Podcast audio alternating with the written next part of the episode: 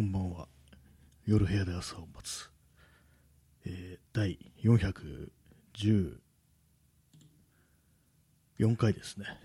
414回スタートです。えー本日は7月の3日、時刻は23時16分です。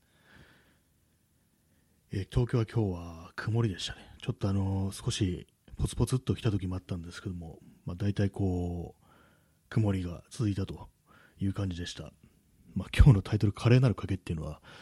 これあの絶対今日は雨が降るぞというふうに、そっちにかけて、雨が降る方にかけて外出をしなかった、そういう一日だったんですけども、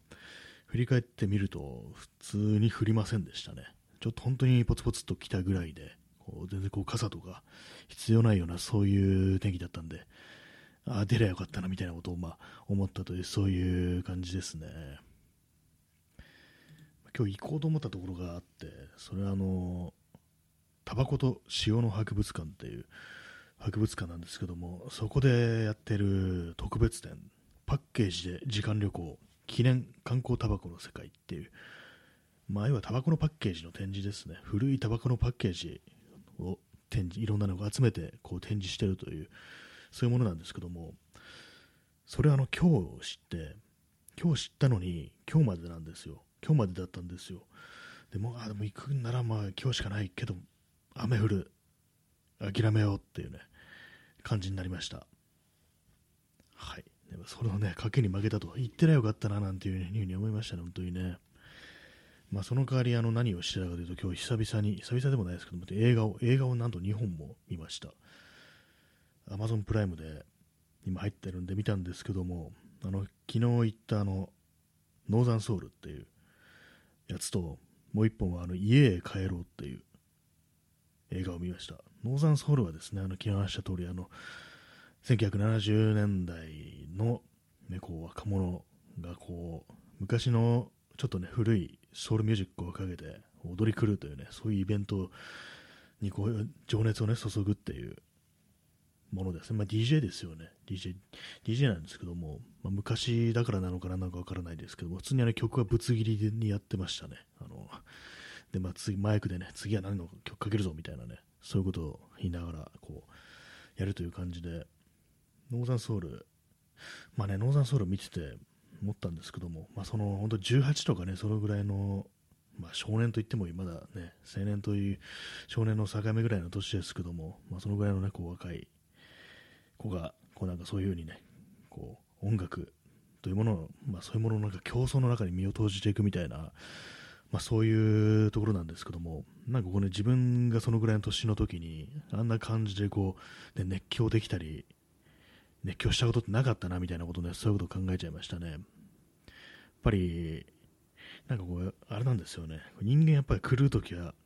狂うべきではないかみたいなことを、まあ、最近思うことがあって、何事もやっぱあれですよね、本当にこう、たまにはちょっとね、狂っていかないと、本当つまらなくなるというか、まあちょっと病んでくるというか、まあそんな気がするんですけども、なかなかこう自分という人間は、そうね、うまく、うまく狂うことができ、できないね、そういうタイプなんで、なんかああいうふうにこう、後先考えずにこうね、その場のその場のなんかこうね、劇場に身を任せるなんていう、そういうこともね、なんか、やっておけばよかったのかななんてことも考えたんですけども、まあ別に今からやるっていうね、手丸ですけども、まあどうなのかなっていうね、まあそんな感じもしますけども、まあなかなかできないもんだなっていうことを思いましたね、本当にね。で、もう一つの家へ帰ろうっていうのは、これあの、対照的に老人が主人公で、こう、あれなんですよ。アルゼンチンからこうポーランドまで、ね、こう、親友を訪ねに行くっていうね、約束を果たすために訪ねるで、まあ、ロードムービーでしたね。まあ、これあの、まあその、老人ということで、やっぱ戦争が、まあ、絡んでいるというね、ことなんですけども、まあ、主人公のおじいさんはユダヤ人なんですよね、アルゼンチンに、ポーランドからアルゼンチンにこう移住した、まあ、戦争のね、まあ、逃れて、そういう、ね、そういうとこから逃れてこうアルゼンチンにやってきたというね、そういうこう、となんですけども、まあ、その、ずっとね、こう終戦、戦争が終わった時、ね、自分を助けてくれた、ね、こう、もとほとんど兄弟みたいに育った親友がいて、その、そのね、こう、親友に会い会うためにこう家族に黙ってこう旅に出るっていうね、まあ、そういう話です。はい、えー、久々に2本見るとなんか疲れますね、なんか。なんかあれですね、映画って疲れますね。ぱりなんかちょっと自分が変わってしまったのかなと思うんですけども、ああいう感じなんかこう、映画ってまあ要はじーっと見てるわけなんで、なんかそうすると本当じれったいっていうか、もう結構あの途中一時停止して他のこととかやっちゃったりしますね。やっぱりこうなんかこう、じーっとな、ね、こう座って何かをするっていうか、見るとかね、聞くとかそういうのがちょっと難しくなってきましたね。自分が何かこう、自分の手も動かすとかね、そういうことでないと何かこう気が紛れないみたいな、そんなね、気がしますね。なんかこう、昔みたいに純粋にこう映画をね、こう、じっとね、こう真剣に見て、あ面白かったとか感動したとか、まあまあそういう感じじゃなくなったというか、まあ今、今がそういう状態であるというだけかもしれないですけどもね、なんか今なんか自分がなんかやって、こうね、こう、なんか自分がなんか作るだとか、まあそういうちょっと能動的な方の趣味というものの方がなんか今はなんかこうしっくりくるのかなというか、まあ気が紛れるというかね、そっちの方がなんか無心になれるっていう、そういう感じかもしれないですね。まあそんなわけで、まあとりあえずあの、何本見たんだろう。3本ぐらい見たのかな、映画。その Amazon プライムやってて、今月で。まあ、まあ、いっかっていうね、こんだけ見れたらいいかみたいなね、気持ちになってますね。なんかよくわかんないこと言ってますけどもね。他にも、まあ、いくつかこれは見とこうかなみたいなのがあるんですけども、なんか本当なんか映画、映画がなんかこう、遠遠くなったなってことを思ってます。まあ、そういう感じで今日はあの、外にね、こう出なかったんで、全く出てないわけじゃないですけども、出かけるってことししなかったんで、なんかね、ちょっと元気がないというか、ちょっとね、本当にこう、動画するとね、なんか暗い気持ちになったりしてしまいますね。やっぱこう、外出る方がやっぱりこう、気が紛れるんだなってことは本当に思ったりします。あと、まあ、特にね、曇りなんですよね。本当なんか私暑いの嫌いなんですけども、なんかもう一周回ってなんか、ありな気がしてきましたね。あの、カーッと日が照ってんのって結構、なんかいいんじゃないかみたいなことを思ったりしてて、まあ、それはあの、写真とか撮るときにああいう風に太陽がね、こうカーッと照ってると、なんかこう絵になるみたいな、なんかそういうことは思うんで、それもあると思うんですけども、まあ、それ以外にもなんかこう、太陽ってものがなんかね、こう、ちょっとその、塞いだ気分とかをね、吹き飛ばしてくるようなそういうところも少しあるかもしれないですね。だから本当になんか、まあ、太陽光線浴びないと本当人ってどんどんね暗い気持ちになっていくなんていう話はまあ聞くんですけども、まあ、ちょっとなんか結構実感できてきたなみたいな感じありますね。思いっきりもう、ね、こう太陽の陽光の降り注ぐところにこうあえて熱くってもまあ出ていくっていうことをまあちょっとした方がいいのかなみたいなことは思ったりしておりますというそんな話ですけども今日は0人ですね。最近なんか人が少ないですね。なんかね何ですかねこれは。昨日もそうでしたけども。謎ですね。まあそんな感じなんですけども、まあ、今日は賭けに負けましたね、まあ、雨が雨が降るってようにかけたんですけども。負けたと。まあでも賭け、私賭けをね、しないタイプなんですよね。ギャンブルとかやんないんですけども、なんかああいうものもなんかやってもいいのかなみたいな、なんか最近あれですね、本当こう自分というものの殻を破るんなきゃみたいなね、そういうものが、そういうこと思うことがたまにあったりして、まあそれがね、なんかこういろいろやるとか、まあこの間みたいにラジオドラマをやるとか、なんかそういうことなのかもしれないですけども、何かね、こう、行き詰まってるなみたいなことは、まあ思うんでね、こう、何かを叫んね、こう自分を壊せみたいななんか、なんかありましたよね、そういう歌ってね。なんかあの感じが必要なのかなみたいなね、ことをちょっと思うと、まあ、そんなことをね、まあ、この、ね、23時25分に一人でこう、独り言を言ってますけども、独り言久々だなと思いますね。あの、昨日放送終わった後、この放送終わった後、ポッドキャストの録音しよっかなと思ったんですけども、やっぱりこう長いことやってないから、なんかね、もう多分4ヶ月ぐらいやってないと思うんですよ。4ヶ月以上かな。そんくらいやってないんで、なんかその、ポッドキャスト筋というものがね、めちゃくちゃ衰えまくってて、なんかこう、や、やばい、ちゃんとこれ、ちゃんとやらなきゃみたいな気持ちになっちゃったりして、別にそこまでね、そこまでそんなクオリティどうのこうのって予想でもないんでね、気にしないでいいんですけども、なんかね、ちょっと、あーって、あーっていう気持ちになって、開始できませんでしたね。話すことは決まってるんですけどもね、なんかちょっとあの、ちょっとうっすら怖い話というものが、まあ、あったという感じなんで、それの話をしようかなみたいなこと思ってるんですけども、なんかね、こういうふうにあのもったいつけると、どんな話が出てくるんだろうっていう、ね、ふうに思われて、で、なんかね、実際大したことなかったみたいな、まあ、実際まあ大したことない話ではあるんですけども、なんか勝手に自分の中でそういうふうにね、こう、いろいろどんぎまってしまって、ダメですね、なんかね。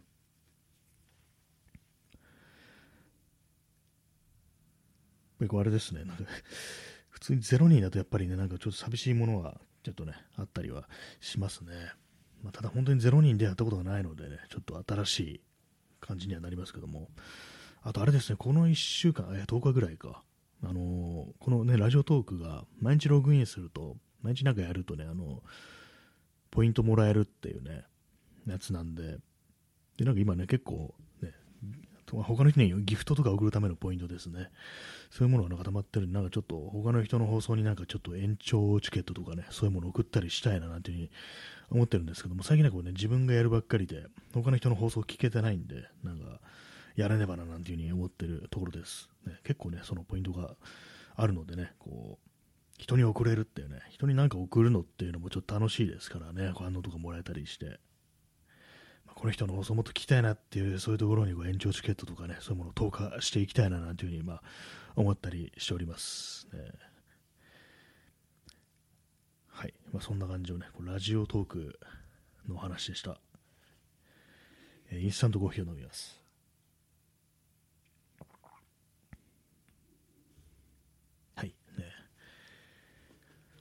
今日はあのドリップコーヒーとインスタントコーヒーを両方飲んでおります。まあね、そんな感じで、まあ、今日は特に何も、ね、してないというね、雨が降る方にかけた結果、外に出ないということになり、ね、故に何何もこう語るべきことの見つからないというね、まあ、そういう日なんですけども、やっぱなんか晴れてる方がいいなと思うんですけども、ね、雨降らないのもね、困りますからね、本当にね。来週なんかずっと雨っぽいんですけども、なんか雨どうせ降るんだ、雨降るんだったらなんか雷雨とかにしてほしいなみたいなね、そういうことをちょっと思ったりします。なんか普通のね、しとしとしとしと雨が降ってると気がめいってくるんで、なんかドカーンっていう感じでね、こう、雷でなんかこう、まあ危ないですけども、ちょっと景気づけに雷とかね、なんかどんどん鳴らしてほしいなっていうね、ことをちょっと思ったりしますね。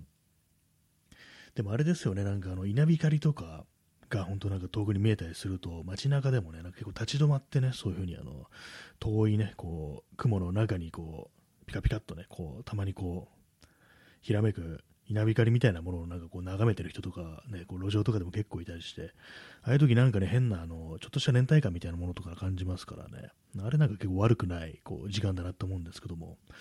あとね、いきなりのゲリラ豪雨とかで雨宿りしてるっていうね、なんかそこにまあたまたま居合わせた人みたいな、ちょっとしたなんかね、あの袖触れ合いも多少の縁的なね、まあ、別にあの会話とかは全然しないんですけども、なんかちょっとした親近感みたいなものをみんな実は感じてるんじゃないかななんてことをまあ思ったりすることもあるんですけども、なんか私はそういうなんか極端ななんか天候っていうのはあんまこう嫌いじゃないですね。それこそ稲光、ね、豪雨とか、ね、そういうもまあ、それはもうなんかの災害みたいにならなければ話ですけどもね、普通にまあなんかびしょ濡れになったとか、そういうレベルであればね、いいんですけども、はい、ね、まあそんな感じのね、こう、と喋ってる放送です。今日で400、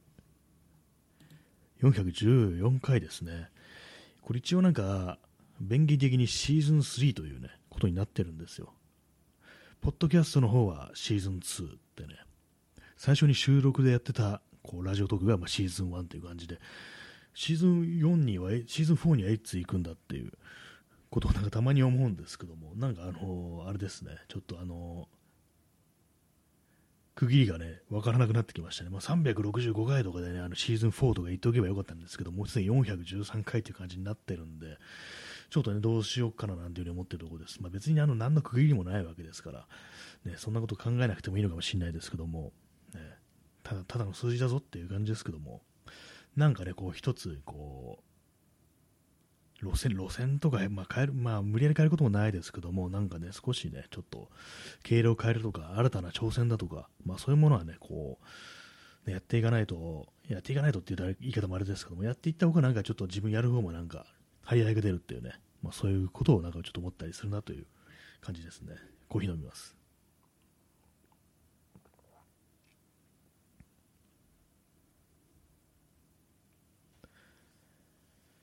そうですね、なんか昨日あれですね、あの、ラップの話をしましたね、終わり際になんかこう、久々になんか日本語ラップというものを聞いたら、なんかああいうものを聞いてると、なんかこう、リスナーにね、こう、対して、聞いてる人間に対して、お前もなんかやってみろよみたいな、そういうことをなんかこう言ってくる、問いかけてくるような、なんかそういうものっていうのを私はなんかそのラップ、ヒップホップとかに感じるなんて話をしたんですけども、まあその人によってね、そういうふうに感じる音楽というものは、まあ、時になんかね、こうパンクだったりとか、ハードカーだったりだとか、まあ、はたまたね、こう全然違う軽量の音楽、違うね、音楽だったり、クラブミュージックだったりするなんてこともあるのかもしれないですけども、私の場合なんかね、そうラップというものにそういうなんかこう、まあ、圧って言ったらあれですけども、なんかほんと背中を押すというかね、そういうものをま感じたりはしますね。まあ別になんかやろうっていうわけでもないんですけど、唐突になんかラップとかね、始めたらね、あれですけども、でもなんか人間なんかちょっとなんかをね、こう、やるというか、自分がなんかこう、手を動かしてなんか作るみたいなね、そういうことってやっておくとまあ多分いいんだろうなみたいなことをね、やっぱ思ったりしますね。またそのラップのね、ラップの人でなんかなめだるまって人たちいますけども、なんかたまたまなんか YouTube とかでそのライブの動画見てたら、なんかみんなやっぱりあの芸術活動というものはどんどんやっていった方がいいと思うっていう、そういうことを言ってて、この話前もしたんですけども、なんかそこでなんかアートとか言わないで、なんか芸術活動っていう風に言ったのがなんかかなり良かったなっていう風に思ったりして、どうもアートっていう言葉かね、言葉ってなんかどうしてもね、ちゃんとして学校に行ってたりだとか、なんかね、こう、そういう感じ、ちょっと敷居が高いというかね、まあ、ある意味ちょっとスノップな感じにも聞こえるっていうのはあると思うんですけども、それが、ね、芸術活動っていうね、まあ、平たい表現になると、なんかすごく好感が持てるというか、まあ、結構、まあ、万人に開かれてるっていう、そういうね、気がしますからね、なんか好きな、ね、言葉ですね、芸術活動っていうね。まあ、そのなめだるまという、ね、人たちについてはあんまこう全然こう詳しく知らないんですけども、まあ、ラップとかもそんな聞かないってね、本当なんか詳しい友人からこういうのがあるよっていう風に言われたらなんかちょっと聞いてみるみたいな、そのぐらいのことしかないんですけども、なんかあのね、なんかいろいろありますよね、こう付随したなんか結構文化というか、ね、昨日話したのがなんかあの、モンジュっていうね、人たちの話をしたんですけども、なんかね、あのジャケットのデザインだとかね、まあそういうものとか、ね、ものもなんか結構自分でやるんだっていう話をなんかね、こう、検索したらなんか書いてあって、なんだったかな、朝日新聞のね、なんかあれで、読読書口実みたいなそういうコンテンツで、まあ、そのミュージシャンとかね、まあ、何かねこうそれこそ芸術活動をやってる人が、まあ、音楽とかのねやってる人がこうどういうねこう本本を読んだりしてるのみたいなそういうやつ記事があってそれがまあヒットしてでねなんだ文字の人なん一杉って人だったかな。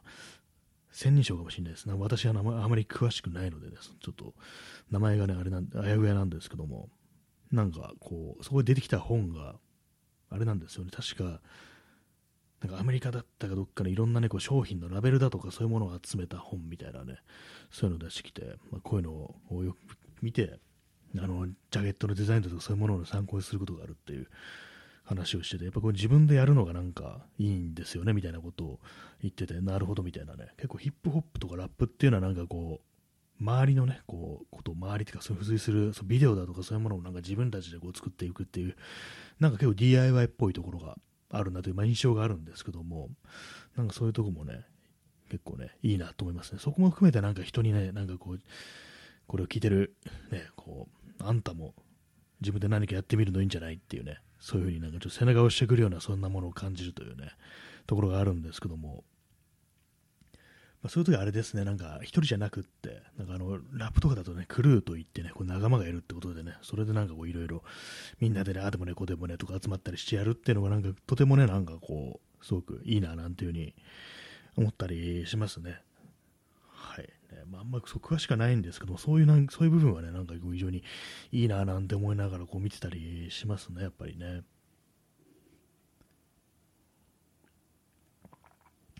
コーヒーを飲みました。えー、時刻は23時35分ですね。まあ、そういう感じで、なんかね、こう、なんかこう、自分の手を動かすだとかね、なんか頭を使うだとか、まあ、そういう感じのことをやっていくと、なんかこう、少し人間というもの元気になるんじゃないかなということを思ったりするんですけども、まあ、結構ね、このあれですよね、コロナっていうものが、こう、によって、なんかこう、実際にね、こう、別に人と人が分断されたわけじゃないのに、なんかこういう風に、ちょっと気軽に愛されてなると、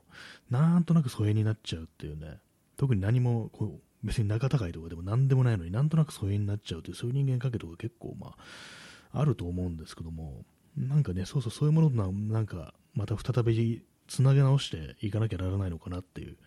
そういうことはね思ったりしますね結構まあ癖になるというか一回ねなんか断ち切れちゃうとちょっとあのなんかあれですからねなんか連絡取りづらいみたいな、なんか、ね、ちょっと気恥ずかしいみたいな、そういうことがあったりするんですけども、まあ、ここはなんかもう、ねまあ、まだ終わってはないですけどもね、まあ、未だに。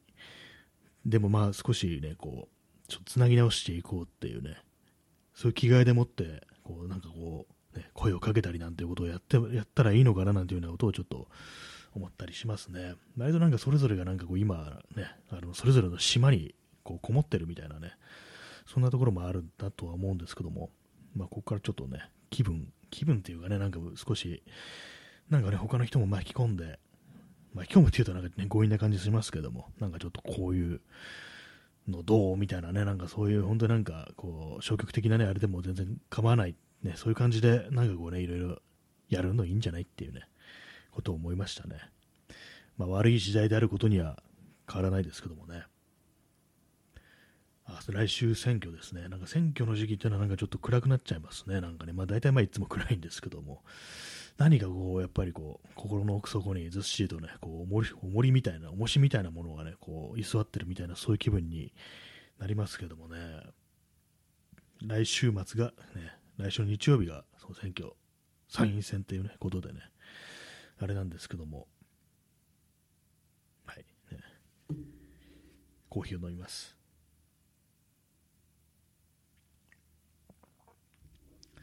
今日はま水が飲めてないですね。やっぱ外出ないとね、喉乾かないから、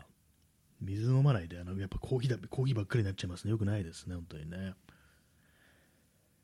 ぱりあの、まあ、この間、先週とかね、あの、あえて暑い時間帯に外に出て思ったんですけども、やっぱある程度すっきりするなと思いますね。あの、大汗かいてね、こう、ね、体をちょっと追い込むみたいなことをすると、やっぱ若干なんか気分がいいみたいなのがあるんで、ちょっとあの筋トレ的なこともなんかやった方がいいのかななんてに思ったりしてますというね、ところなんですけども、ね、いかがでしょうかっていう感じですね。なんかさっき、ね、あの、なんかこう、だいぶね、人と人とが、こう、ね、あれがね、つながりがちょっと断ち切れそうな、断ち切れちゃったようなところあるけど、なんて話してね、こう、これからもう少しね、ちょっとつなげ直していくのがいいんじゃないかみたいなことをね、言ったんですけども、今日今日はな今日というか最近なんかあまりこうこの放送の再生回数が少ないということが急に気になり始めてなんかああなんか全然こうあれだなみたいなねことを広げられてないなみたいなこと思うんですけども、まあ、2年ねもうすぐ8月のね8月の15日でこのラジオというものを始めて2年になるんですけどもねあねそうなんですよねこう成長というものはあんまり見られ成長というかね数字の上ではなんか伸びてないというまあねそういうのがこうあるということに気づきつつ、それを一体どうすればいいのかみたいなことはね、ちょっと思うんですけども、まあでもそんなにね、そんな簡単なもんじゃないですからね、やっぱこう、ね、他の人たちの聞いても、ね、やっぱりなんか一つの、あれですよね、型みたいのがあると、なんかこう、やっぱハマる型みたいのがあって、やっぱそこじゃないとなんかこう、やっぱりね、内容うんぬんじゃなくて、そんなにこう数字が伸びるものではないなっていうね、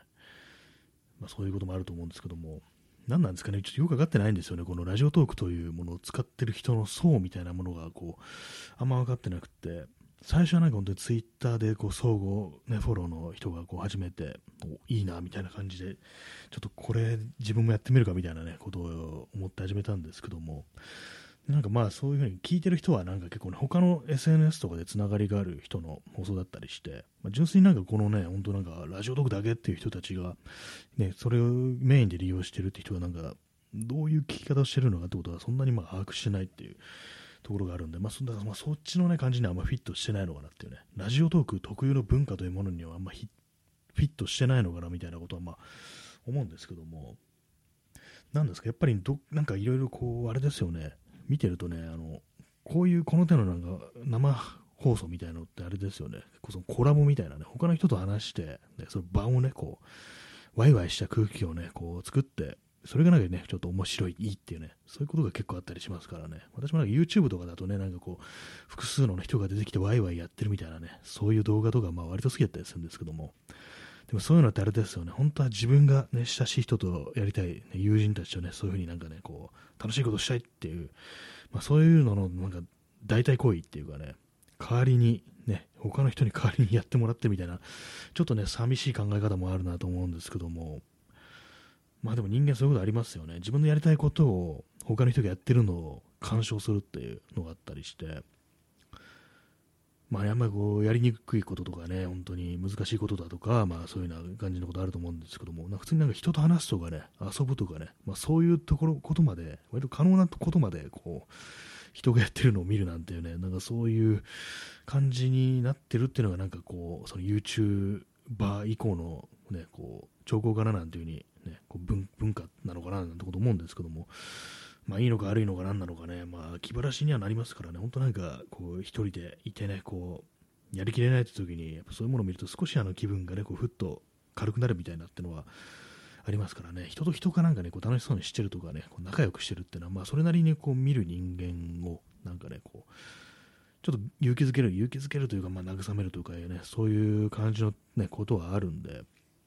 まあ悪くはないんですけども、まあできることなのになんかこう、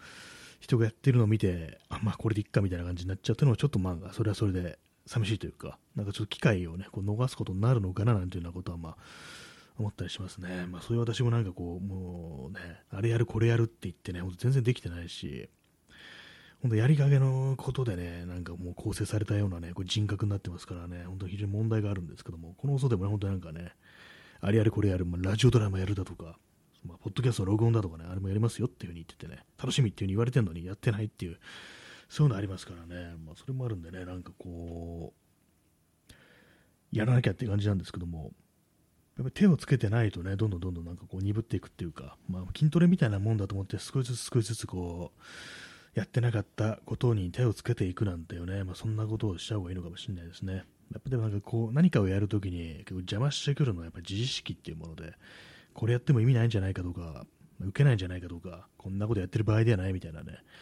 そんなことをね、ちょっと思ってしまうのとかが結構ね、そういう気持ちが結構あると思うんですけども、やっぱりそこはなんかあえて本当にこうシャットアウトして、ある意味ね、こう、自分のね、こう、ことは考えないで、顧みないで、反省とかしないでね、まあ積極的に狂っていくっていうね、